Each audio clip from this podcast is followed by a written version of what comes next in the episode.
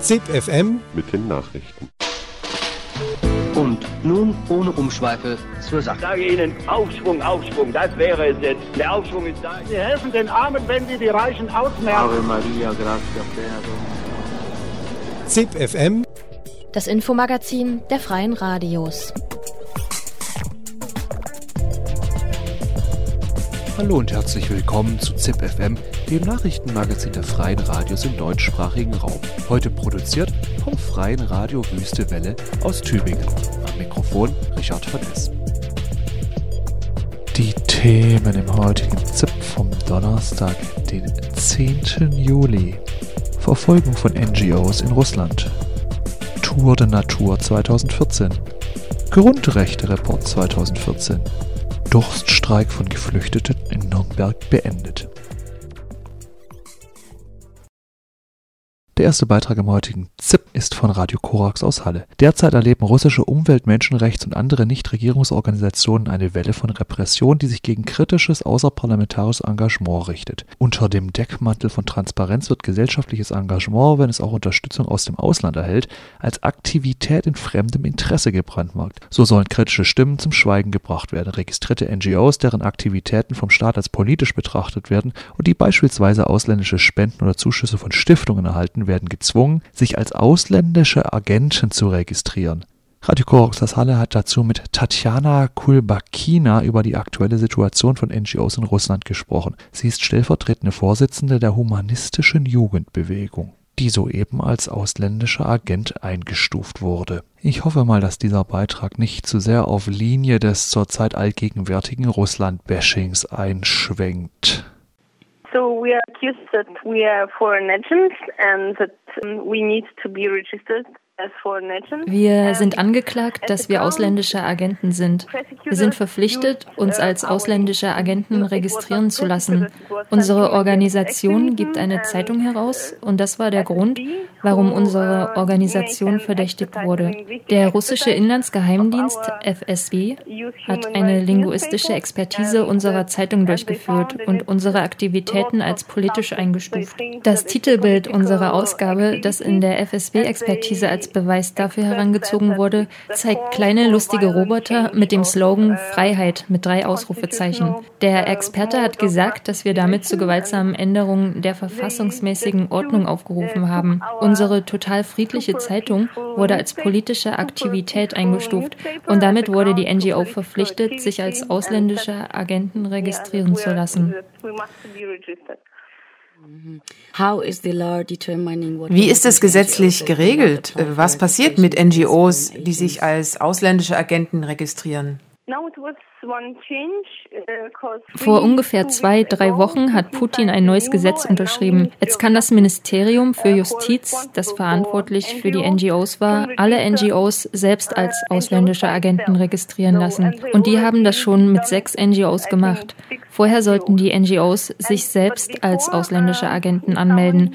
Sonst könnte das Gericht sie schuldig sprechen. In diesem Fall kann der Staat mit der Foreign Agent Gesetzgebung Instrumente schaffen, um kritische NGOs zu kriminalisieren und zu verfolgen. Wenn wir schuldig gesprochen werden, auch wenn das Justizministerium uns nicht registriert hat, werden sie Wege finden, uns zu bestrafen.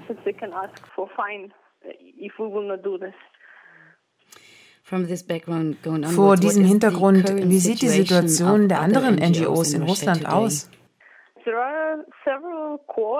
Zurzeit laufen mehrere Gerichtsverfahren zwischen NGOs und dem Staat, die noch vor der neuen Gesetzgebung in Kraft getreten sind. Einige NGOs, die gezwungen waren, sich als ausländische Agenten registrieren zu lassen, sind gegen die Entscheidung des Justizministeriums vor Gericht gezogen. Es ist irgendwie der Kampf zwischen dem Staat und den NGOs.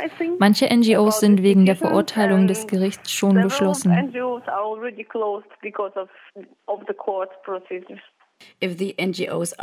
Eine Organisation könnte nach dem neuen NGO-Gesetz ein ausländischer Agent sein. Reicht allein schon der Verdacht aus, um sie zu überwachen und ihre Telefone abzuhören?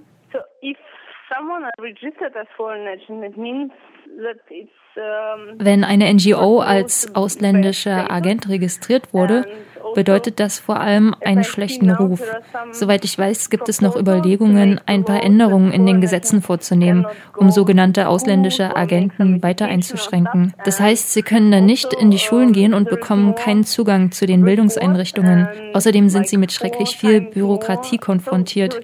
Neben der ganzen Papierarbeit müssen sie auch für verschiedene Kontrollprozeduren bezahlen. Die kleinen NGOs können sich das aber meistens nicht leisten. Du hast eine Anklage gegen Russland vor dem Europäischen Menschengerichtshof eingereicht für Verstöße gegen die Konvention der Menschenrechte und Grundfreiheiten. Kannst du uns was über die Hintergründe erzählen? Wie bist du zu dieser Entscheidung gekommen? Uh, ich habe dort meine uh, persönliche Klage eingereicht und da gibt es auch ein paar andere Klagen von anderen NGOs gegen das Gesetz. Wir beteiligen uns dort aber nicht. Diese NGOs wurden bedroht und dieses Gesetz gegen die NGOs macht ihre Arbeit auch gefährlich. Deswegen haben sie sich entschieden, sich an den Europäischen Gerichtshof zu wenden. Aber dazu kann ich nicht viel erzählen, weil ich dort nicht beteiligt war. The Russian President Vladimir Putin and the Russian authorities have der russische Präsident Wladimir Putin und die russischen Autoritäten behaupten, dass die Foreign Agent Gesetzgebung ähnlich dem US Agent Registration Act ist. Was können Sie dazu sagen? Was sind Unterschiede und Ähnlichkeiten zwischen diesen Gesetzen? I don't think that it's the same. They always Meiner Meinung nach ist das nicht gleich. Sie versuchen die Situation immer so darzustellen, als ob diese Gesetze ähnlich sind und dass sie diese Gesetze von der EU oder von den USA übernommen hätten. Aber das stimmt nicht. Soweit ich weiß, werden in der USA die Menschen angeklagt, wenn sie offensichtlich als Vertreter für das Ausland arbeiten. In Russland sind die Leute angeklagt, wenn sie sich mehr oder weniger kritisch äußern und nebenbei vom Ausland finanzielle Zuschüsse bekommen. Das reicht schon, dich als ausländischen Agenten Agenten einzustufen. Das heißt, du arbeitest für die andere Seite und bist nicht unabhängig. Sie versuchen die Situation so darzustellen, als ob die NGOs die Meinungen und Ideen von den anderen vermitteln. Das stimmt aber nicht. Ich denke, das ist der wesentliche Unterschied zwischen dem Gesetz in Russland und den USA zum Beispiel. That's why it's, it's different from other laws of USA, for example. Haben die NGOs vor Gericht gegen den Staat eine Chance? Vor dem Europäischen Gerichtshof schon, aber in Russland bin ich nicht sicher. Ich bin mehr oder weniger überzeugt, dass wir Chancen haben zu gewinnen. Die Papiere, die die Kläger gegen uns vorbereitet haben, sind nicht echt. Doch das heißt nicht, dass die nicht gegen uns benutzt werden können. Von meiner Erfahrung her kann ich sagen, in Russland ist es nicht so wahrscheinlich, einen Prozess gegen den Staat zu gewinnen not really a chance to win in Russian level at all. Was sind Ihre zukünftigen Pläne? Die Tatsache, dass der Prozess stattfindet, ist schon ein Zeichen dafür, dass sie unsere NGOs schließen wollen und unsere Aktivitäten stoppen wollen. Der Plan ist es, bis zum Ende zu kämpfen. Ansonsten, wenn wir trotzdem gezwungen werden, uns als ausländische Agenten registrieren zu lassen, werden wir unsere NGO schließen weil es nicht möglich ist, als ausländische Agenten Bildungsarbeiten durchzuführen oder kulturelle Aktivitäten zu planen. Leider bietet Russland nicht die besten Voraussetzungen für die Arbeit von Nichtregierungsorganisationen.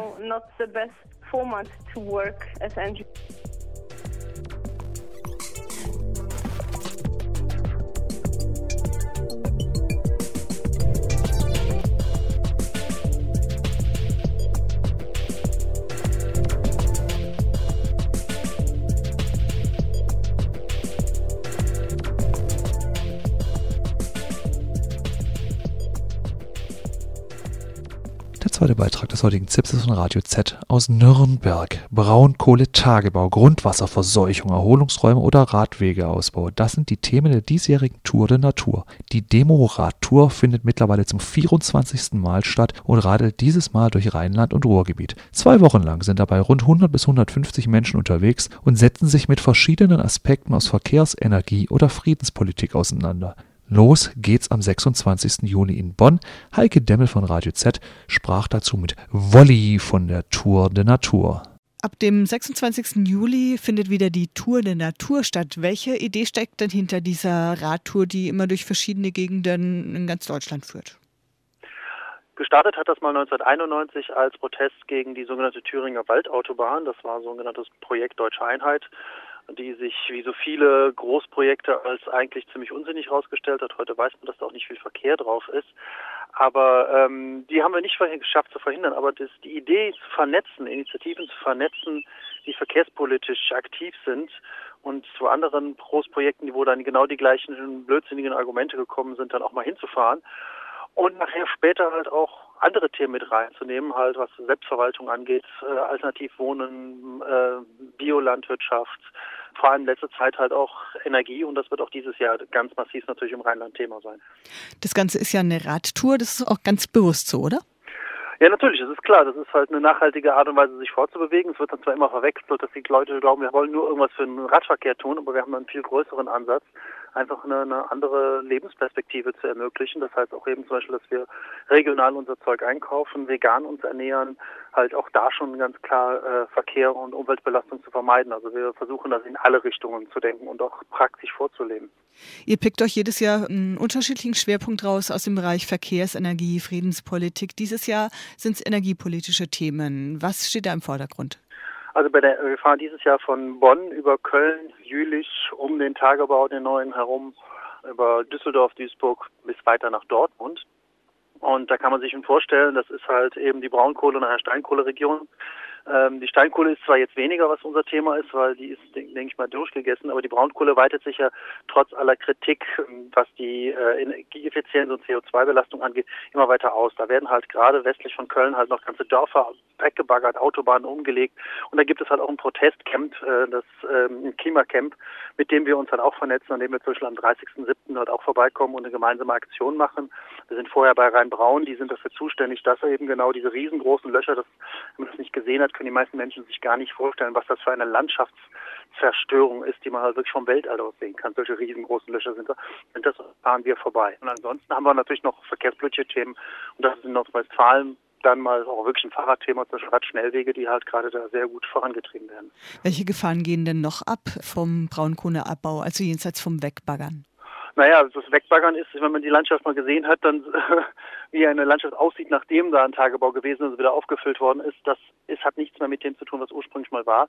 Und ansonsten ist halt einfach die Energiebilanz halt äh, eine Katastrophe. Das wird massiv subventioniert, dieser Braunkohletagebau. Das ist eine ganz große äh, Lobby, die dahinter hängt, um möglichst viel Kapital rauszuschlagen. Und gleichzeitig ist es halt ein wahnsinniger CO2-Ausstoß, die mehr oder weniger mit diesen Braunkohlekraftwerken äh, die ganzen Leitungsnetze verstopft und damit die erneuerbaren Energien zurückgefahren werden müssen. Und das sehen wir ja gerade mit den äh, Änderungen des Erneuerbaren Energiengesetzes, wo halt versucht wird, die zurückzudrängen, damit halt mehr Platz für Braunkohle ist. Da hat sich die äh, nordrhein-westfälische SPD zum Beispiel mit Lobbyarbeit ganz schön durchgesetzt. Genau, dabei waren wir jetzt schon, dass ihr das Klimacamp am Rande des Tagebaus Garzweiler besucht. Welche Initiativen besucht ihr denn noch? Das sind zwei Wochen. Wir haben äh, jeden Tag haben wir mehrere Aktionen da was mit einem Klärwerk. Wir haben einen Radschnellweg drin.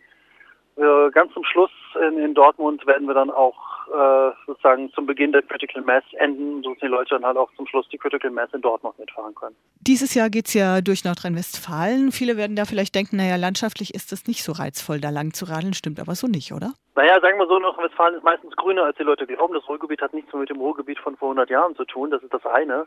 Aber wir fahren ja auch nicht dadurch, um eine landschaftlich schöne Gegend zu haben. Das heißt, wir fahren nicht irgendwelche schönen Radwege, sondern wir fahren auf den großen Straßen. Das heißt, wir erobern uns die äh, Straße zurück. Wir sind halt auch weit über 100 Leute. Das heißt, da kann man nicht mal über irgendeinen Radweg fahren. Und das ist auch ein ganz wesentliches Teil. Zum Beispiel in, in Brühl ähm, da fahren wir auch, wollen wir über eine Autobahn, weil das ist eine Autobahn, die ist für einen Freizeitpark gebaut worden und bis heute gibt es, obwohl Bull einen Straßenbahnanschluss hat, keinen Anschluss an diesen Freizeitpark. Und wir fahren dann halt über die großen Straßen. Wir holen uns den Raum da zurück. Gibt es denn auch kulturelle Highlights unterwegs?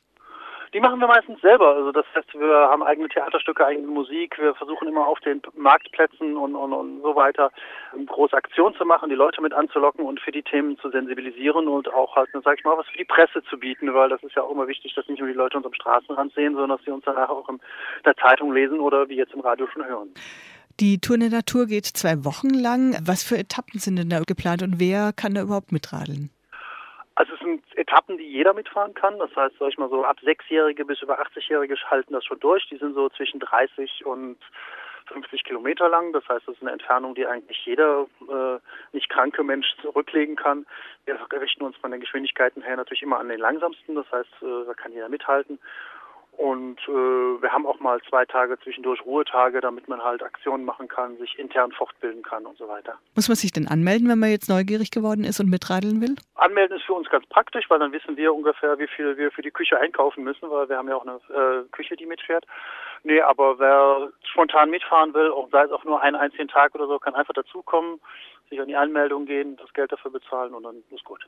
Und am Geld soll es auch nicht scheitern niemand wird verwehrt, mitzufahren, wenn er kein Geld hat. Das Ganze ist ja jetzt nicht von den großen Umweltverbänden initiiert, oder?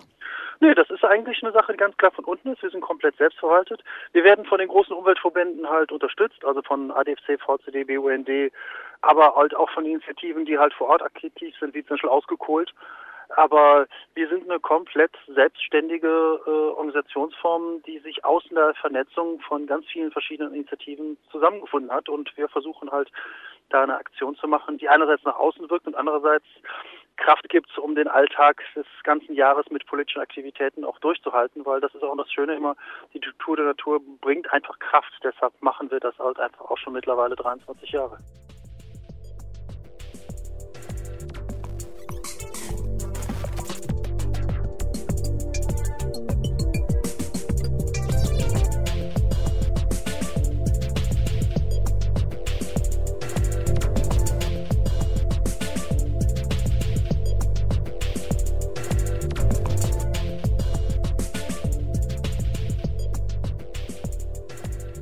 Der dritte Beitrag des heutigen ZIPs setzt sich mit dem Grundrechte-Report 2014 auseinander, mit forensischer Psychiatrie im Besonderen. Freiheitsentziehung ohne richterliche Kontrolle. Der Grundrechte-Report beschäftigt sich dieses Jahr auch mit Psychiatrie. An dem allgegenwärtigen Fall Gustl Mollert geht es um die Freiheitsentziehung in der forensischen Psychiatrie. Radio Querfunk, bitte. Bei einer Pressekonferenz Anfang Juni in Karlsruhe wurde von der ehemaligen Justizministerin Leuthäuser-Schnarrenberger, FDP, der Grundrechte-Report 2014 vorgestellt.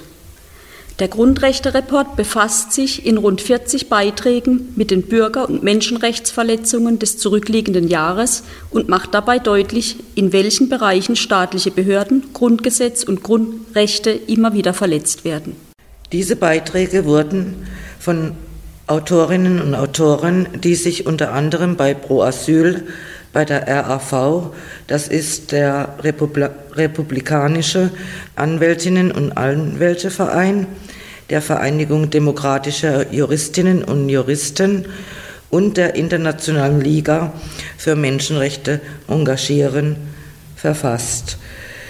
So befasst sich zum Beispiel der Autor Martin Heiming, Rechtsanwalt in Heidelberg, mit dem Fall Gustl Mollert. In seinem Bericht Nichts Neues aus der Anstalt dokumentiert er den Fall Mollert nicht nur präzise und akribisch, sondern interpretiert ihn als Mittel zum Zweck der Wegsperrung unliebsamer Zeitgenossen. Und zwar, so wie ich es nenne, in die Psychiatrie Haftanstalt. Für die Hörer unserer Sendung Radio Locker ein kurzes Resümee des Falles Gustl Mollert. Gustl Mollert lebte zum damaligen Zeitpunkt in Trennung von seiner Ehefrau, die bei der Polizei angab, von ihrem Ehemann öfters geschlagen, gebissen und gewürgt worden zu sein und einmal für eineinhalb Stunden in der Wohnung eingesperrt wurde. Zudem gab sie an, dass ihr Mann mehrere Autos von Personen, die der Gattin nahestanden, beschädigt hatte. Der Sachschaden belief sich auf ca. 7000 Euro. Der Polizei müsste doch aufgefallen sein, dass sich die beschriebene Körperverletzung um eine reine Beziehungstat innerhalb einer Trennungssituation handelte. Gustl Mullert hatte nie andere Personen verletzt, seine Aggression beschränkte sich nur auf Sachbeschädigung. Um der Anzeige sozusagen das nötige Gewicht zu verleihen, besorgte sich die Ehefrau von ihrer Ärztin ein Attest, aus dem hervorging, dass ihr Mann mit, Zitat, großer Wahrscheinlichkeit an einer ernstzunehmenden Erkrankung mit Fremdgefährlichkeit leide. Mollert reagierte darauf mit einem Schnellhefter mit gerichtlichen Unterlagen über die Schwarzgeldverschiebungen seiner Ehefrau, die bei der H-Bank arbeitete und die er, Gustl Mollert, nicht billigte und sie habe ihn deshalb auch körperlich angegriffen. Diesen Schnellhefter ignorierte das Gericht, weil er, Zitat, in keinem erkennbaren Zusammenhang mit den Anklagevorwürfen stand. Stattdessen wurde eine psychiatrische Begutachtung angeordnet, die Mollert verweigerte. So wurde er zwangsweise eingewiesen und über Wochen beobachtet. Der sachverständige Gutachter war sich sicher, der Angeklagte sei paranoid. Beim Stichwort Schwarzgeldverschiebung zeige er eine wahnhafte, unkorrigierbare Überzeugung, dass seine Ehefrau und andere Personen darin verwickelt waren. Dadurch war der Schwarzgeldskandal vom Tisch. Die Wahnvorstellung Mollatz amtlich. Ein später erhobener Revisionsbericht der H-Bank blieb intern und wurde erst jetzt bekannt.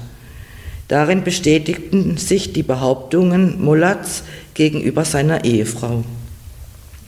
Doch jetzt gab es keinen Ausweg mehr für Gustl Mollat. Erstmal auf Station einer psychiatrischen Einrichtung angekommen, ist der Weg daraus äußerst schwer und steinig. Das Gericht übernahm das Gutachten mit der Begründung, dass in der Hauptverhandlung sich die wahnhafte Gedankenwelt des Angeklagten bestätigt habe. Eine Unterbringung nach 63 Strafgesetzbuch ist nur zulässig, wenn eine ungünstige Prognose zu erwarten ist. Das war für das Gericht gegeben. Bei Mollert fehlte es an der nötigen Krankheitseinsicht. Er lehnte eine medikamentöse Behandlung ab. Daraus schloss der Gutachter, dass sich Mollerts krankhafter Zustand nicht verbessern könne. Darauf reagierte der, das Gericht mit der Feststellung, dass ähnliche Taten folgen werden, also sei die Allgemeinheit gefährdet. Die Prognose blieb für Mollert äh, weiterhin schlecht. Diese Gerichtsgutachten werden von den Unterbringungseinrichtungen erhoben, nicht vom behandelten Arzt. Die Unterbringung muss jährlich geprüft werden, das heißt ein aktuelles psychiatrisches, psychiatrisches Gutachten muss erstellt werden. So schreibt es das Gesetz vor. Realität ist aber, dass das ursprüngliche Gutachten weitgehend übernommen wird und nur durch wenige Sätze aktualisiert wird. Nach fünf Jahren muss ein externes Gutachten eingeholt werden. Aber auch bei diesem werden oft alle Feststellungen aus früheren Gutachten übernommen. Das Gericht kann somit durch, Zitat, überzeugende Sachverständigung, Ausführungen, Unterbringungen durch Fortdauerbeschlüsse jahrzehntelang aufrechterhalten. Mullert hatte Glück im Unglück. Staatsanwaltschaft einen Wiederaufnahmeantrag stellte. Es waren ihr die vielen Ungereimtheiten aufgefallen. Und schließlich war da noch die empörte Öffentlichkeit und die Landtagswahlen in Bayern, die Mollert zur Hilfe kamen. Mollert legte Verfassungsbeschwerde ein. Obwohl ihm das Bundesverfassungsgericht in Karlsruhe Recht gab, kam er erst in zweiter Instanz durch den Wiederaufnahmeantrag der Staatsanwaltschaft frei. Das Bundesverfassungsgericht kam zur Überzeugung, dass je länger eine Unterbringung dauere, desto wichtiger wird der Grundsatz der Verhältnismäßigkeit der Strafandrohung. Es forderte, dass künftige Straftaten konkret benannt werden müssen. Martin Heiming kommt in seinem Aufsatz zu dem Schluss, dass für den Maßregelvollzug zukünftiges Folgendes wichtig ist. Es gibt Regeln, die starr vollzogen werden, sie, sie kennen kein richtiges Maß. Bei der Unterbringung muss viel genauer hingeschaut werden. Nicht erst bei der Frage, wann ein Betroffener wieder entlassen werden kann. Am Anfang muss genauestens abgeklärt werden, ob jemand eine krankhafte Störung hat und ob er als gemeingefährlich eingeschätzt werden kann. Der Grundsatz der Verhältnismäßigkeit muss wieder zum Grundsatz werden. Der von China und Uschi vorgestellte Grundrechte-Report 2014 zur Lage der Bürger- und Menschenrechte in Deutschland ist als Fischer Taschenbuch erschienen und kostet 10,99 Euro.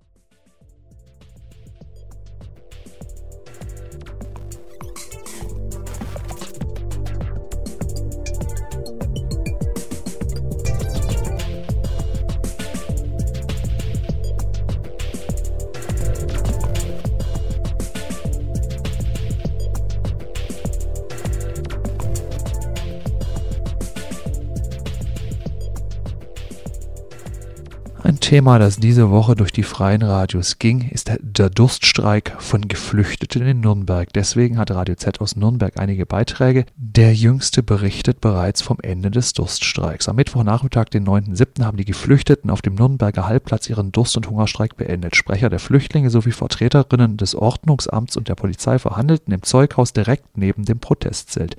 Den Streikenden konnte eine schriftliche Zusicherung präsentiert werden.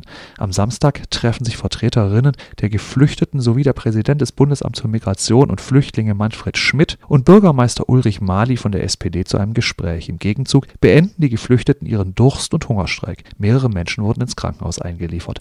Radio Z aus Nürnberg bitte. Dramatische Situation am zweiten Tag des trockenen Hungerstreiks der Geflüchteten im Protestzelt am Halbplatz. Mehrere Menschen sind kollabiert und wurden ins Krankenhaus eingeliefert. Gegen Nachmittag dann die ersehnte Nachricht. Die Geflüchteten können wieder Nahrung zu sich nehmen. Das Bundesamt für Migration und Flüchtlinge bietet ein Gespräch an. Auch Naki Pakimi, Sprecher der Geflüchteten, ist zufrieden. Also wir haben zufrieden, damit dieser Hungerstreik und Lebensgefahr verändert. Und Herr Mali und Herr Schmidt richtig verstanden, das ist einfach Lebensgefahr gewesen und sie sind auch akzeptiert unsere Sachen und sie haben uns eingeladen, dann, ja, wir sind zufrieden. Wir wollen auch nicht sterben und sie wollten auch nicht. Dann wir haben eine gute Lösung zu finden. Und deswegen wir brechen unseren Hungerstreik und fangen wir an zum Essen. Aber wir bleiben bis Samstag hier. Wenn keine gute Lösung in diesem Gespräch wäre, dann wahrscheinlich wir beantragen neue, ein neues Zelt und wir protestieren weiter. Also wir geben nicht auf weil wir, wir haben nichts zu verlieren und wir wollen auch nicht einfach beendet noch eine einfache Sache. Nicht nur die Geflüchteten sind zufrieden, sondern auch Martina Mittenhuber, Leiterin des Menschenrechtsbüros der Stadt Nürnberg. Sie hat an den Verhandlungen teilgenommen. Das größte Interesse für uns natürlich als Stadt Nürnberg, aber auch für das Bundesamt für Migration und Flüchtlinge, äh, aber vor allem natürlich für mich auch als Menschenrechtsbeauftragte der Stadt Nürnberg war natürlich dass äh, keiner der Flüchtlinge hier Schaden nimmt bei all äh, den berechtigten äh, Ansprüchen und berechtigten äh, ja, Gründen für, für diesen Hungerstreik, die vorliegen mögen, äh, war es uns wichtig, äh, jetzt ein Gesprächsangebot zu machen, einen Austausch zwischen den Flüchtlingen, dem Nürnberger Oberbürgermeister und Dr. Schmidt vom BAMF anzubieten. Für die Streikenden war die vergangene Nacht besonders kritisch, da nach dem Halbfinalspiel der Fußball-WM einige angetrunkene Deutsche durch die Straßen zogen. Trotz Dauerregen fanden sich zahlreiche Unterstützerinnen gestern Nacht vor dem Zelt ein. Auch die Polizei zeigte dauerhaft Präsenz. Ein Mann fühlte sich durch die Hungerstreikenden so provoziert, dass er ihnen den Tod wünschte. Verhungert soll ihr, ihr Wichser! Den ganzen Tag über kontrollierten heute Ärztinnen und Helferinnen regelmäßig Blutdruck und Blutzucker der Menschen im Zelt. Nun dürfen sie wieder langsam Nahrung zu sich nehmen, wie ein anwesender Arzt erklärte. Momentan ist die Zucker ist ganz runtergegangen. Deswegen haben wir äh, ein Medikament gegeben. Und ich glaube, jetzt machen die Leute Schluss aber sie dürfen nicht äh, einmalig sehr viel essen oder trinken, weil seit fünf Tagen da ist das so. Und deswegen sage ich, bitte ne, trinken Sie wenig Wasser trinken, oder erste sechs Stunden darf man nicht essen. Danach vielleicht äh, könnte die Leute Milch oder sowas trinken. Dann nächstes Tag könnte die Leute Suppe trinken.